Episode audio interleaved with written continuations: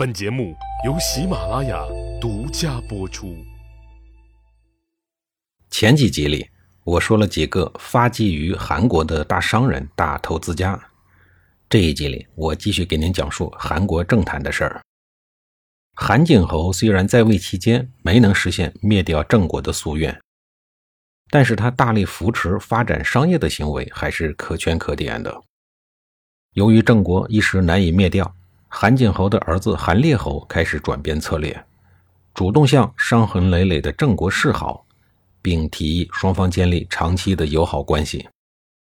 韩烈侯之所以这样做，无非是在积蓄力量，从长计议。此后的几年，韩国和魏国大哥、赵国二哥经常一起出兵攻打齐国和宋国。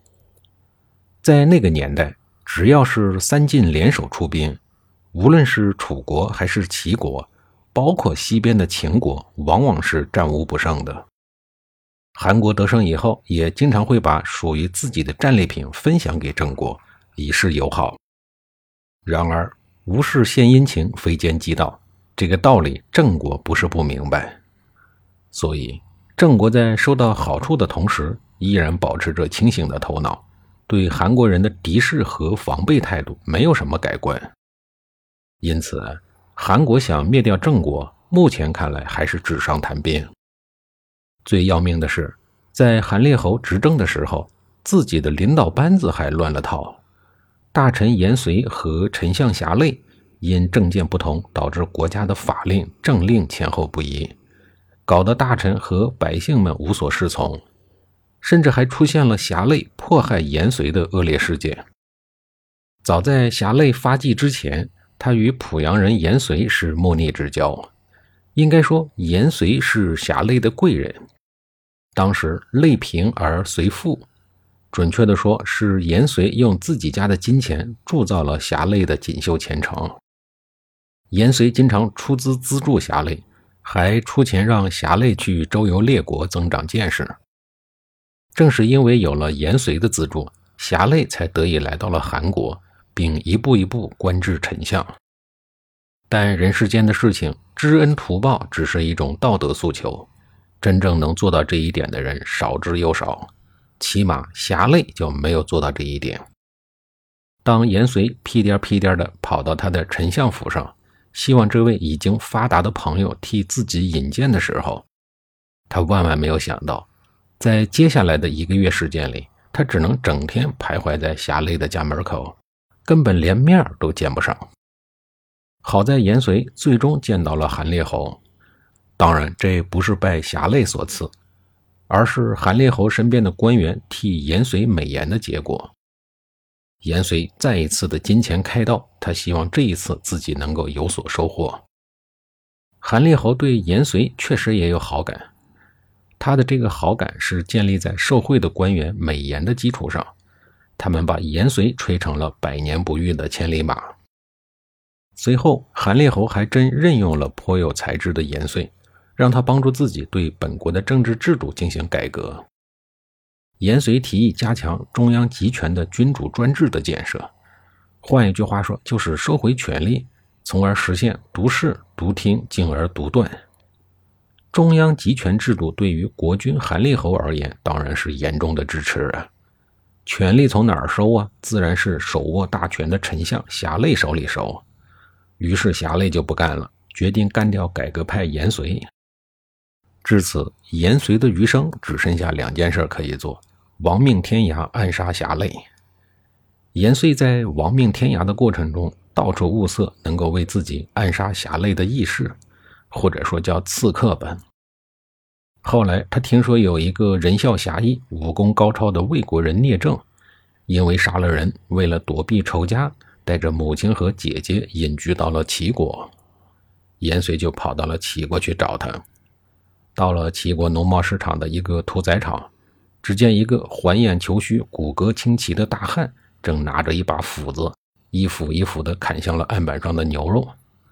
在斧到之处，牛筋牛骨立刻分解，而那个屠夫呢，看上去就像切豆腐一样，丝毫不费力。想必此人就是聂政了。严遂走上前寒暄说：“壮士砍得一手好牛肉啊！”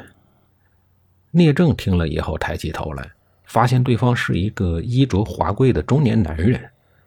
于是他微微一笑后问道：“您是要买牛肉吗？”男子摇了摇头，又指了指旁边的小马扎，说：“可否借一步说话呢？”聂政答应完以后，随后放下了手中的斧子，两个人便开始了交谈。聊了几句以后，严随问道：“听壮士口音，似乎不是本地人呢。”说起来，这个聂政在这儿卖肉已经很久了，所以他经常被人这样问。而一般的情况下，他总是嗯一声就敷衍过去了。但此时看着眼前这一位衣着华贵、不像坏人又颇有眼缘的人，他不自觉地多说了几句：“本人姓聂，名正，本来是魏国人，因为自己的性子耿直粗暴，所以得罪了乡里，这才跑到齐国来避难。”严遂听了以后，心中暗喜，于是自报姓名，说自己是严遂，濮阳人。随后呢，他就匆匆而别了，留下了莫名其妙的聂政在原地发呆。过了几天，严遂竟然又来到了聂政的肉铺前，并邀请他去酒楼喝酒。聂政是一个直性子人，对上次突然离开的严遂本来就充满了好奇。于是满口答应，打算边喝边聊，问个明白。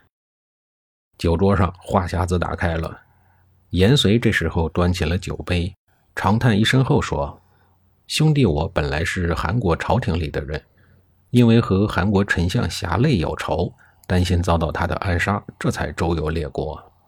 流亡到齐国地界的时候，听到有人说聂兄勇猛无比，豪气干云，于是这才相邀同坐。”聂政听完了以后，也叹了一口气，说道：“哎呀，您怎么能和那么大的官结仇呢？这不是自讨苦吃吗？”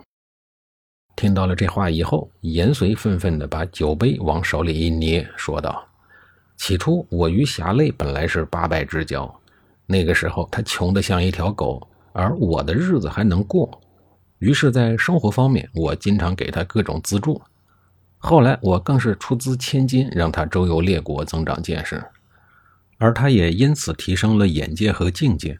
后来终于爬到了丞相的位置上。但可恨的是，侠累当了丞相以后，竟然把我当年的资助之情全部抛到了九霄员外。渐渐的，兄弟我的仕途也不能指望他了。